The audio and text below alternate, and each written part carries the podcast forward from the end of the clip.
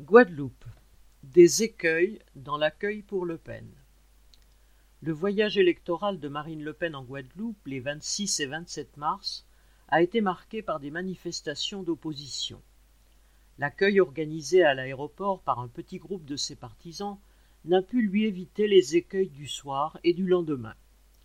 En effet, à l'appel de plusieurs organisations nationalistes, ANG, UPLG, FKNG et de l'organisation communiste révolutionnaire Combat ouvrier, plusieurs dizaines de personnes ont d'abord bloqué l'entrée de France TV, Guadeloupe Première, où Marine Le Pen devait être interviewée au journal de 19h30 du 26 mars.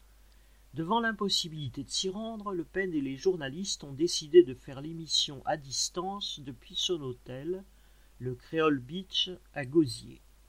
Les manifestants se rendirent alors à cet hôtel. Au moment où commençait l'interview, la chef du RN en fut empêchée.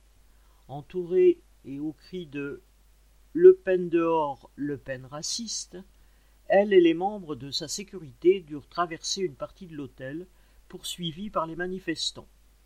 Toujours entourés par ces derniers criant leur slogan, ils trouvèrent refuge dans un salon de l'hôtel et rejoignirent par une autre porte la chambre de Le Pen. Entre-temps, le garde du corps avait violemment bousculé une camarade, et Rodi Tolassi, le représentant du RN en Guadeloupe, en avait giflé une autre. En quittant l'hôtel, les manifestants croisèrent trois quarts de gendarmes en tenue de combat qui se rendaient sur les lieux. Trop tard. Le lendemain, Le Pen, craignant les manifestations, annulait son interview prévue à sept heures du matin à RCI, Radio Caraïbe Internationale. Elle annulait aussi le lendemain une visite à Sainte-Rose, préférant se rendre au domicile de son représentant local dans la même commune.